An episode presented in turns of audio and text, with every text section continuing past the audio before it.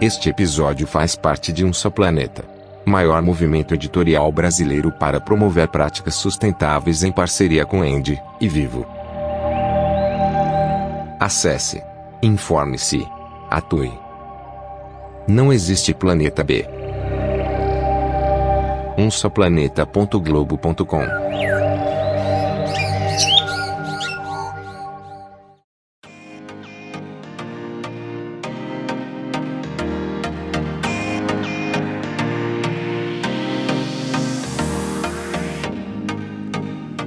oi pessoal, tudo bom com vocês? Quem fala aqui é a Vanessa Barbosa, editora assistente de Um Só Planeta, e hoje eu estou com uma convidada super querida para o podcast Vida Sem Carne. Ela é dona do melhor papo nerd sobre veganismo.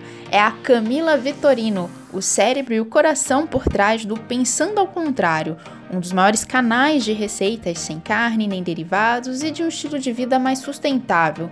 Hoje Camila soma mais de 1.5 milhão de seguidores e mais de 15 milhões de visualizações no YouTube. Não é pouca coisa não, né? Então vamos para o bate-papo. Oi, oi Camila, que prazer tê-la aqui para o podcast Vida Sem Carne, para a gente pensar um pouquinho ao contrário, né? Seja bem-vinda. Obrigada, obrigada pelo convite.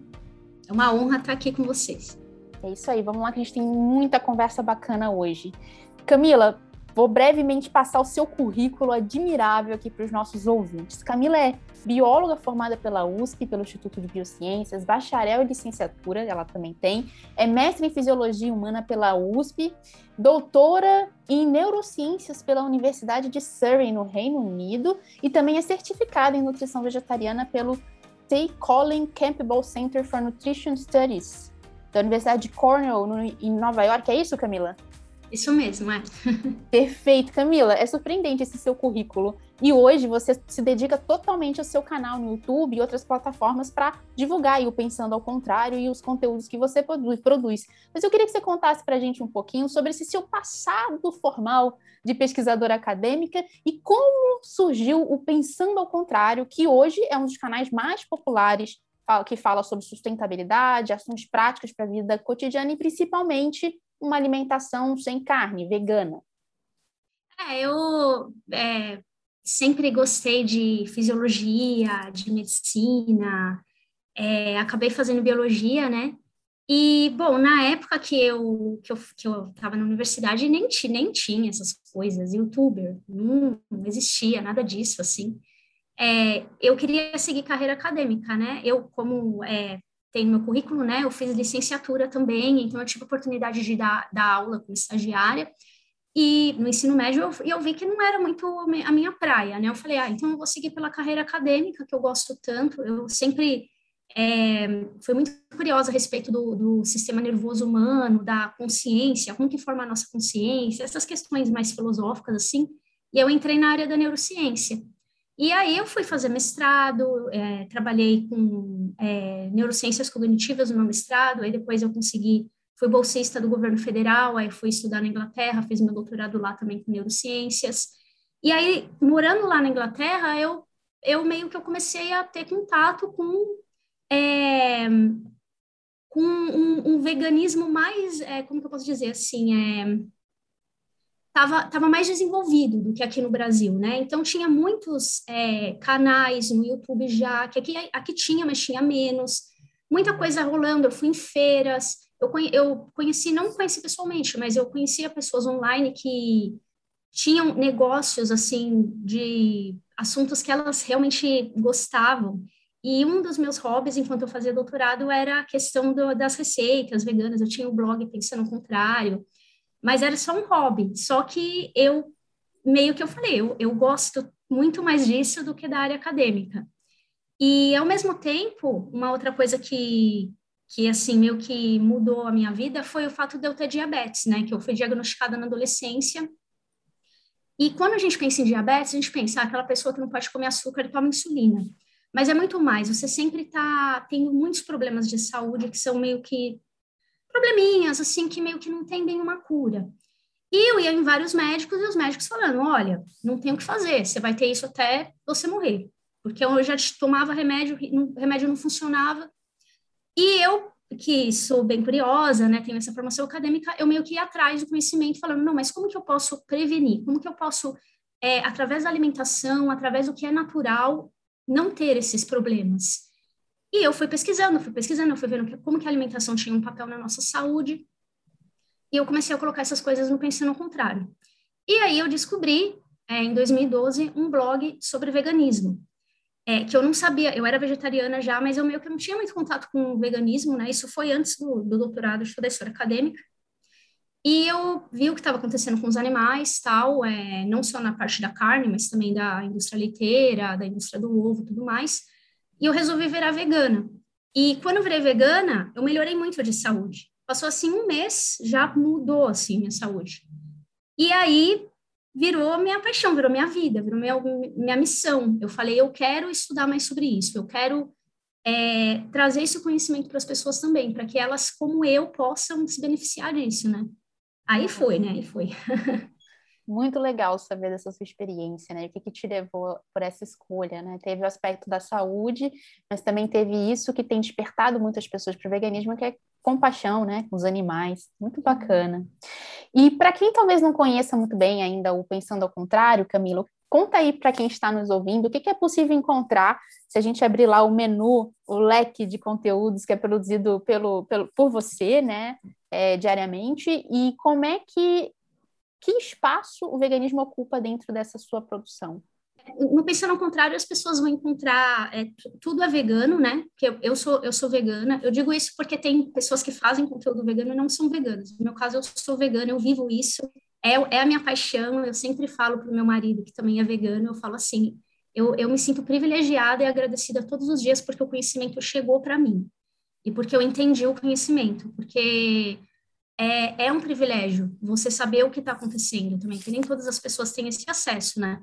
A, a saber o que está acontecendo com os animais, a saber o que está acontecendo com o meio ambiente, né? Como que tem impacto essa alimentação, que é uma alimentação... Além disso, tem impacto na saúde também, né? Bem nociva.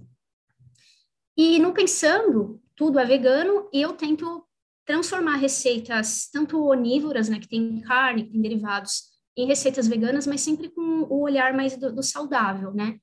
Porque eu, eu meio que eu vivo isso, né? Como eu disse, eu tenho diabetes, então eu eu falo, como que eu posso deixar isso aqui tão saudável que não vai me fazer mal? Aí eu mesma testo e aí eu trago para as pensadoras, para os pensadores, né? E muitos deles são como eu, inclusive, são pessoas assim que têm problemas de saúde, ou têm criança com alergia, é, um parente quer agradar, e aí vem, eles trazem o feedback, ó, oh, você me ajudou, você ajudou minha filha, que agora pode comer um brigadeiro, e assim por diante, né? E como que, você, perguntou do veganismo, né? Bem, o veganismo, assim, é tudo para mim, assim, é minha vida, tem até um V gigante, imã de geladeira na minha geladeira. E, assim, a gente tá sempre assim inventando, cozinhando. Meu marido também gosta de cozinhar, a gente vai inventando receitas, a gente vai explorando restaurantes, abre um restaurante novo em São Paulo, a gente vai conhecer, já conheço muitos pelo pelo mundo afora também, assim, pelo menos na, na Europa e nos Estados Unidos, que eu conheço, conheço um pouquinho de Nova York também. Mas somos, tipo, exploradores, mochileiros de restaurantes veganos. A gente vai conhecendo e trazendo coisas diferentes. É um, é um bom hobby, bom passatempo. E Camila, quais, quais você diria aí que são hoje os principais mitos associados à alimentação sem animais, né, sem proteína animal? E por que você diria que é importante a gente aprender a pensar o contrário sobre esses mitos? É, eu acho que um dos principais mitos é a questão da proteína, né? Eu acho que as pessoas elas estão cada vez mais percebendo que é um mito, porque a informação está chegando cada vez mais é, se popularizando, né? Mas ainda é um mito, as pessoas têm muito esse medo, elas me perguntam muito, ai, mas eu fiquei um dia assim com carne já me senti fraca, uma coisa assim que nem é científico, né? A pessoa já traz aquilo assim, mas como assim? É só um dia, é só uma semana. Mas é um medo mesmo, assim, que as pessoas têm. E é um mito porque os vegetais, eles são, é, na história humana, inclusive, foram uma das principais fontes de proteína, é, até porque carne sempre foi algo muito é, difícil, né? Porque você tinha que caçar, era uma coisa mais para as populações mais abastadas.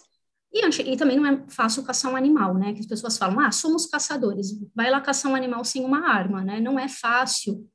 Hoje em dia até tem, é, é, eu estava lendo um artigo sobre antro, ai gente, como que falando sobre o, a pré-história humana, né? Que a gente tem essa visão de que a gente comia muita carne, mas que na verdade quem é, as mulheres é que eram as responsáveis pela alimentação da tribo, porque elas eram as coletoras de raízes e os homens muitas vezes voltavam de mãos vazias quando caçavam, porque era muito difícil caçar.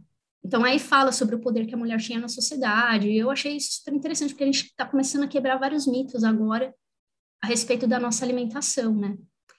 E, e eu esqueci a outra pergunta. Qual era a outra pergunta? Era só Mas isso? eram os mitos, né? Além dessa da proteína animal, de que ela não vai suprir as necessidades, a pessoa vai se sentir fraca, é. quais outros você diria aí que normalmente passam pela cabeça de um onívoro ou uma pessoa que é, se, se diz, né, comedora compulsiva aí de carne? Isso é, então, a questão da proteína. Você pode ser atleta, vegano, você pode... É, e você não precisa usar proteína de soja processada, você pode ter uma alimentação 100% integral, desculpa, uma alimentação 100% integral natural. Tem a questão do ferro também, que existe nos vegetais, que falam, ah, mas o ferro vegetal é de difícil absorção, mas não é bem assim, porque a gente é, tem mecanismos né, no nosso organismo para ajudar na absorção, por exemplo, consumindo com vitamina C, fontes de vitamina C, é, entre outros, né? Não vou entrar aqui, porque senão a gente ficaria, ficaria falando da parte fisiológica aqui, que tem é, vai, tudo vai sendo quebrado aos poucos, né? E é possível, é possível, eu tô aqui, né? Quase 10 anos, é, diabética e vegana, e estou bem. É isso aí, muito bom. Camila, recentemente você lançou o livro Pensando na Cozinha. O que, que o leitor encontra nesse conteúdo e quais foram seus critérios para selecionar 50 receitas é, dentro de um universo tão vasto e saboroso que a gente sabe que é o universo de pratos é, de alimentação vegana? Ah, no, no meu livro tem receitas veganas mais voltadas para o saudável, né? Então, algumas coisas são, algumas sobremesas são adoçadas com frutas. Então, por exemplo, tem um pudim de abacate de chocolate com tâmara. Então, ao invés de você usar um creme de leite processado, você usa um abacate com cacau e aí junto, coloca uma tâmara ali, bate e fica uma sobremesa deliciosa, 100% integral, porque só, só foram usados é, ingredientes integrais. E bebidas, né? Tem, por exemplo, o chocolate quente de avelã, né? Que tem um sabor meio que de Nutella. Você junta chocolate mais o leite de avelã e fica uma delícia e é super saudável. E os critérios que eu usei foram receitas realmente que, que, que todas veganas, mas que também tem a questão da saúde, né? Que possam ajudar as pessoas a a manter ou melhorar até quadros de, de, de saúde mesmo.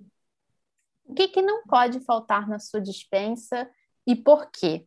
E aí, uma outra uma pergunta sequente dessa é: na sua geladeira, quais são os lanchinhos rápidos e preferidos que a gente pode encontrar? Que você sabe que a fome está presente em todo tipo de dieta, né? Sim, sim. É, eu, eu, assim, coisas que sempre tem aqui em casa na dispensa são leguminosas grão de bico, feijão, lentilha, tem vários tipos de lentilha. É, dá para fazer de tudo, você consegue fazer pão com leguminosas, tofu. Recentemente é, eu postei uma receita de tofu de lentilha, então tem muita coisa assim que você consegue fazer com leguminosas, elas são ricas em proteínas, né? É, que mais? Aí, assim, na geladeira sempre tem fruta, eu adoro. E lanches rápidos, assim, é, são mais frutas mesmo, né? E quando eu quero, quando eu quero, eu acabo cozinhando alguma coisa, né? Eu desenvolvo muitas receitas que são rápidas, aí eu acabo fazendo um pãozinho de aveia ali na frigideira, ou uma torta que eu faço com farinha de grão de bico. Já guardo, vou guardando todas as minhas receitas, aí eu faço, algumas são bem rápidas. Quero comer uma sobremesa, faço um abacaxi assado com canela, sem açúcar, uma banana com raspas de casca de laranja. São bem simples e bem gostosas, assim. Recentemente eu vi uma receita tua que eu fiquei impressionada pela simplicidade, que era lentilha coral, que é aquela lentilha mais laranjinha, água e sal para quem quisesse para fazer uma mini panquequinha. Era um pão de lentilha. Que coisa simples. Eu só fiquei me perguntando, não precisa deixar a, a lentilha de molho, não dá problema com gases, que é um dos efeitos colaterais, né, da gente comer tantas, tantos leguminosas sem deixar de molho. Você pode deixar de molho, né? Muita gente perguntou isso. É que, uma coisa bem interessante que acontece, é, aí é uma curiosidade científica. Conforme a gente vai é, consumindo, é, deixando a, a, de lado o derivado animal, as nossas bactérias vão mudando, elas meio que vão se adaptando às espécies de bactérias que existem no nosso organismo. E aí você acaba tendo menos gases. Não quer dizer que o vegano não tenha gases. É, você pode sim, tem, tem algumas estratégias legais, por exemplo, deixar as leguminosas de molho com limão, por exemplo. Então tem essas estratégias, né? Você pode é, deixar as leguminosas de molho com, com suco de limão, isso ajuda a eliminar os gases, ou só deixar de molho mas é, a ideia dessa receita era que fosse bem rápida, né? Então, aí por isso que eu não deixei de molho, porque, na verdade, eu sei que muitas pessoas, elas, o grande problema delas é o tempo, né? Que a gente às vezes pensa, ah, o problema não é o tempo, o problema são os ingredientes. Nem sempre, às vezes elas falam, eu tenho tudo disponível, mas eu não tenho tempo de fazer. É por isso que eu fico tentando sempre fazer receitas que são mais rápidas, fáceis para as pessoas.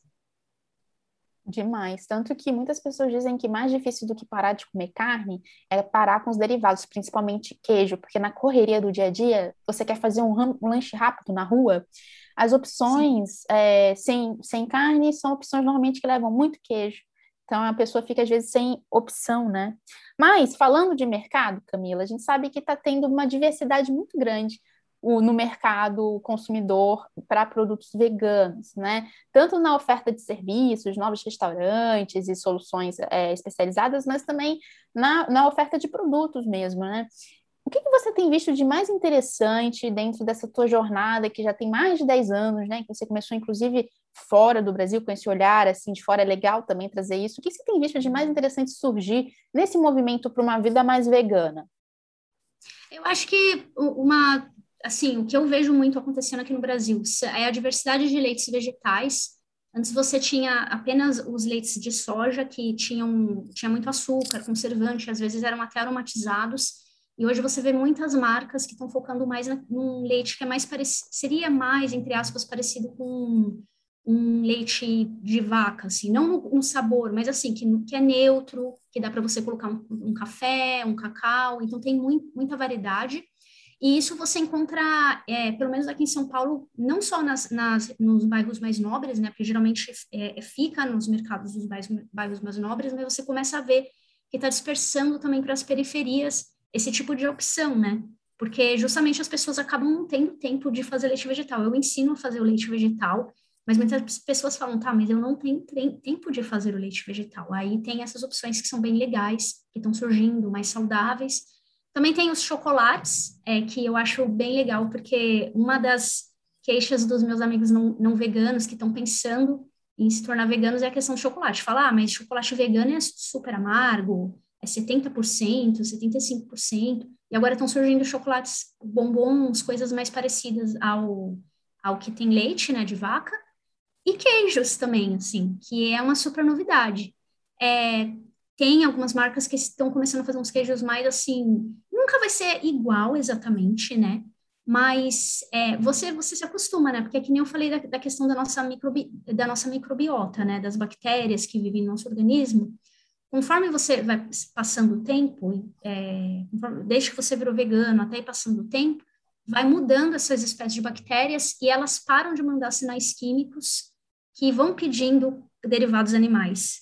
Então, muitas vezes, aquela fome que a pessoa tem no começo, aquela, ai, eu não consigo parar de comer queijo, eu não consigo parar de comer carne, às vezes é por causa, porque são sinais químicos mesmos das, sua, das suas bactérias que estão querendo, elas vão mudando, né? Isso já é, são estudos científicos que mostraram que muda a microbiota, né? Não sei se esse papo é muito nerd, mas você já a viu que eu gosto, né? A gente gosta nerds. de papo nerd. Vamos continuar nele. Eu já te ouvi dizer que a dieta vegetariana é a dieta do futuro. O que, que motiva essa sua visão?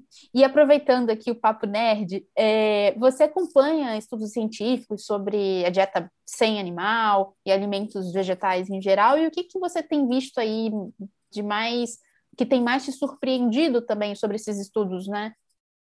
Ah, é, para mim o, o veganismo é o futuro, sim, porque ele só tem vantagem, né? Eu falo muito pro, pro para as pensadoras e para os pensadores, né? Para os meus seguidores eu falo assim, é, é você tá quando você tem um prato 100% vegetal, você está ajudando os animais, você está ajudando o planeta, porque é mais sustentável, né? E aí tem os estudos científicos para demonstrar, né? E também ajuda a sua saúde, né? Então, eu acho que com o tempo as pessoas vão começar a perceber, porque conforme elas vão, o tema vai sendo estudado pela comunidade científica, mais vai, vai se percebendo que, por exemplo, que a dieta 100% vegetal integral, né, eu falo, é, ela, é, ela é uma dieta é mais anti-inflamatória, né? E hoje já se sabe que a inflamação está ligada a diabetes do tipo 2, hipertensão, vários tipos de câncer, doenças neurodegenerativas, e os derivados animais são inflamatórios.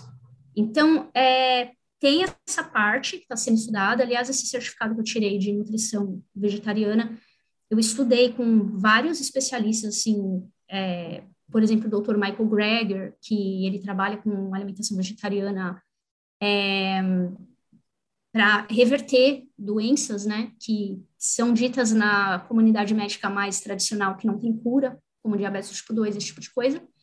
E porque você está tirando os, os elementos que são inflamatórios, que é essa, essa alimentação de, de derivado animal, e colocando alimentos anti-inflamatórios, né? Então, você beneficia as pessoas, você beneficia os animais, porque é uma dieta de compaixão. E claro que talvez a pessoa fale, ah, mas compaixão por compaixão, e daí? Como que isso beneficia a humanidade? Primeiro, a gente deveria não ser egoísta, né? É, deveríamos, a gente deveria saber que a gente não é o centro do universo, mas existem é, estudos muito interessantes. É, infelizmente, aqui eu também não tenho uma super memória de robô, eu não lembro o nome dos autores, mas tem um estudo interessante que mostra que é, pessoas que trabalham em matadouros, talvez até por é, ter é, esse contato de matar muitos animais, de ver coisas muito violentas, né? Elas têm uma tendência, não quer dizer que todos, tá? Mas existe uma, uma tendência estatística de que essas pessoas, elas causem é, violência doméstica contra animais é, de estimação e até contra seus cônjuges, né? E isso é muito interessante, porque mostra que, sim, existe um impacto. O impacto da violência contra os animais existe na humanidade, né? Mas esse seria um argumento só se a pessoa realmente não se importasse com os animais. Eu acho que a gente só tem que se importar, porque vivemos uma rede biológica, uma rede de vida, e por que não, né? Por que não nos, nos importarmos assim? E tem a questão da sustentabilidade também, né? Que já tem muitos estudos e, inclusive, simulações. Tem uma simulação que, se não me engano, eu acho que é da revista Science, que demonstrou, fizeram vários cenários é, possíveis, assim, futuros, e os cenários que veganos, né, em que a população era parou, não exatamente vegano, porque vegano não é só dieta, né, mas os cenários em que as pessoas paravam de comer derivados eram cenários sobreviventes no futuro, de sociedades que prosperavam enquanto muitos cenários onívoros acabavam meio que é, como que eu posso dizer assim extintos assim né? A, a civilização tendia a decair porque causavam um impacto ambiental absurdo na sociedade né? Poluição dos oceanos poluição das águas recursos hídricos a menos e assim por diante. Então é, é a alimentação do futuro com certeza tipo. Quer dizer não é moda né? Porque a gente também vê hoje o boom desse assunto, né? Dois, três anos atrás ainda era um campo de descoberta, as pessoas que falavam que eram veganas ainda, eram, era, ainda recebiam olhares meio enviesados no restaurante e tal, mas da pandemia para cá parece que houve um boom né, de atenção para as questões ambientais e também para novas formas de vida, novos estilos de vida. E, e aí entrou forte o veganismo, né? Muitos negócios uh, se multiplicando, é, muitos artistas é, aderindo, ainda que na forma de dieta, né, sem considerar Sim. outras atividades, mas pelo menos na alimentação, reduzindo o consumo de animais. Então, é, não é só moda na sua visão, a gente está num processo realmente de transição, inclusive de estilos de vida. Eu acho que sim, eu acho que tem, ah, de novo aqui, né, a nerd, mas É, tem um, uma pesquisa que eu li muito interessante que mostra que se você faz comparação de geração, geração X, é, geração millennial e geração Z, você nota um aumento do número de pessoas que aderem ao veganismo, né? Então, existe uma tendência forte entre os jovens. Quanto mais jovem a pessoa, mais é a probabilidade que ela vá virar vegana. E, e eu acho que isso não tem volta. Porque pelo menos para mim e para as pessoas que eu conheço que são veganas, quando você vira vegano e você entende o que é aquilo, como eu disse para você, né, que eu agradeço, eu falo, nossa, que bom, eu, eu não me sinto mal por ser vegano, eu me sinto muito bem, eu falo, nossa, que bom que eu consegui entender esse conhecimento. Você não quer voltar atrás, porque é muito legal você estar tá comendo um alimento que está ajudando o planeta, que está tá ajudando os animais, que está ajudando a sua saúde, você se sente bem com você mesmo. Então, eu acredito que seja um caminho sem volta, e também porque os cientistas estão começando a perceber, né? Claro que a comunidade científica muitas vezes não tem ali um, um reflexo na comunidade política, né? Demora até, até os políticos entenderem é, a importância, né? A importância do, do veganismo para o meio ambiente também, e aí tem a questão ética também, e aí, é, não falando só de dieta, mas de você simplesmente parar de causar uma violência, né? Que não é necessária, é... Bom, toda violência não é necessária, né? Do ponto de vista mais filosófico, mas assim, é, não é algo que, que, necessitamos, né? E eu tenho curiosidade de saber como que vai ser esse futuro aí. Eu não vou estar viva, mas acredito que em 2100 tem um videozinho da BBC, é muito interessante que eles fizeram, é meio ficção científica, que mostra uma sociedade no futuro em que quase todo mundo é vegano e tem algumas pessoas que comem carne ainda e aí é meio que eles mostram um mundo invertido, assim. As pessoas que comem carne, meio os veganos falando, mas por que você faz isso? Isso é muito estranho. E é muito interessante, assim, porque a Inglaterra é um dos países que mais está tendo pessoas aderindo ao veganismo nos últimos anos. Então... É, tá tendo um movimento muito grande também de algumas empresas mais inovadoras na produção de carnes de cultivo, né?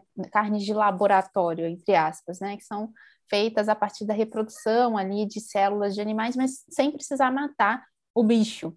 Então, assim, talvez no futuro as pessoas que estejam comendo carne, talvez estejam comendo essa carne quando ela se tornar mais popular, né? Porque os preços ainda são bem proibitivos hoje em dia, mas já existe esse desenvolvimento que também é interessante, né?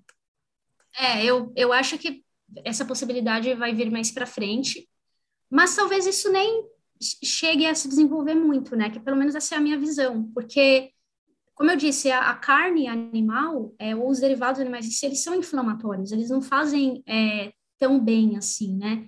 É, e, e, inclusive tem, eu gosto muito de Jornada nas Estrelas, né? Eu sou, gosto, adoro ficção científica, e no Jornada nas Estrelas, eles, eles têm um, uma máquina lá que faz a carne para eles. Eles falam, não faço uma, eu não, nós não matamos mais animais nessa sociedade. Eles falam, mas eles comem carne, eles comem ali é, alimentos que eu olho e falo, gente, no futuro vocês não vão comer isso, porque vocês vão saber que isso não faz bem para vocês. Então eu acho que eu acho que é um, essa carne de laboratório é uma transição. Eu acho que ela vai estar tá ali, as pessoas vão é legal, é, elas vão achar legal, né? Mas com o tempo elas vão falar, para que se eu posso comer feijão? É gostoso? eu, mas essa é uma visão pessoal minha, né? Demais. Camila, Hoje o seu canal no YouTube já tem mais de 1,5 milhão de pessoas inscritas, assim. É uma massa, né, de pessoas que estão ali te acompanhando, acompanhando o que você tem a dizer, a trazer de novo, né? Desde as, as receitas, mas até também outras dicas, né, de ações práticas de sustentabilidade que as pessoas podem incorporar no seu cotidiano, mas também que estão ali sedentas por curiosidades nerds, né? Como as que você trouxe aqui. É, como é para você hoje, né? Para Camila, que está aqui vivendo este momento, né? De, de transição, de grandes modificações, de, de, pensamentos novos surgindo, ao contrário, né? Que a gente diria que são pensamentos que vão contra o status quo, né? É, como é para você hoje ter 1,5 milhão de pessoas? Como é que isso te afeta pessoalmente e profissionalmente na hora de sentar, decidir o que você está falando, comunicando para esse público? Eu, eu acho que é... eu não sei se afetou as minhas decisões assim. É... Eu acho que eu tenho um, um senso que me guia assim, de que eu eu quero ajudar de alguma maneira a, a sociedade, os animais principalmente. Eu sou muito sensível com relação aos animais. E sempre foi assim, desde quando eu tinha mil inscritos até hoje, assim. Claro que eu sei que tem mais pessoas me ouvindo, né? Mas eu sempre tento manter é, esse meu cerne, assim, que é, ah, eu quero fazer isso para ajudar a, a, humanidade. Como eu disse, eu tenho curiosidade, eu quero saber como será o futuro. Eu acredito que o futuro será melhor. Muitas pessoas falam para mim, ah, é, mas olha só a crise climática, a crise climática vai acabar tudo. Já teve gente que me escreveu isso. Não adianta, tudo que você está fazendo não adianta nada. Eu não vou fazer nada, porque o mundo vai acabar. E eu falo, desculpa, não concordo. Eu tenho esperança. Eu acho que ter esperança é um ato político hoje em dia. De você chegar e falar: não, eu tenho esperança e eu vou agir para mudar, para fazer coisas positivas, né? E eu vejo muitas pessoas fazendo coisas positivas. Por exemplo, eu sou super fã do Sebastião Salgado, né? Ele tem um projeto junto com a esposa dele é, de que ele de preservação ambiental. Eu acho incrível, eu vejo muitos projetos no mundo. Tem a Jane Goodall, que é uma primatóloga, que ela foi uma das é, precursoras de mostrar como que os chimpanzés eles são sensíveis, eles têm inteligência. É, ela recentemente ela descobriu o que estava acontecendo e ela resolveu virar vegana, velhinha, assim. Eu falei, meu Deus, essa mulher é maravilhosa. Tem muitas pessoas tentando fazer alguma coisa. Então, para mim, é isso, assim. Acho que não vai mudar se eu tiver um milhão ou dez milhões. Claro que para mim é uma honra é, saber que as pessoas confiam em mim, confiam no meu trabalho e, e fazem lá, é, confiam, ah, vou fazer essa receita que a Camila está postando aqui, vamos ver. É, e eu fico sempre feliz, né? Porque, claro, sempre tem um momento ou outro que eu, que eu recebo comentários negativos, hater, mas focando nessa missão, assim, é, eu falo, beleza, vamos lá, vamos continuar, assim. Mais ou menos muito isso. Lindo, muito lindo terminar aqui, então, é, destacando essa sua frase potente aí, né? É, esperança é um ato político. Muito bacana, Camila. Queria agradecê-la pela sua participação aqui no podcast Vida Sem Carne. Foi um prazer conversar com você e aprender um pouquinho mais sobre a sua história. Muito obrigada. Prazer igualmente. Obrigada a você.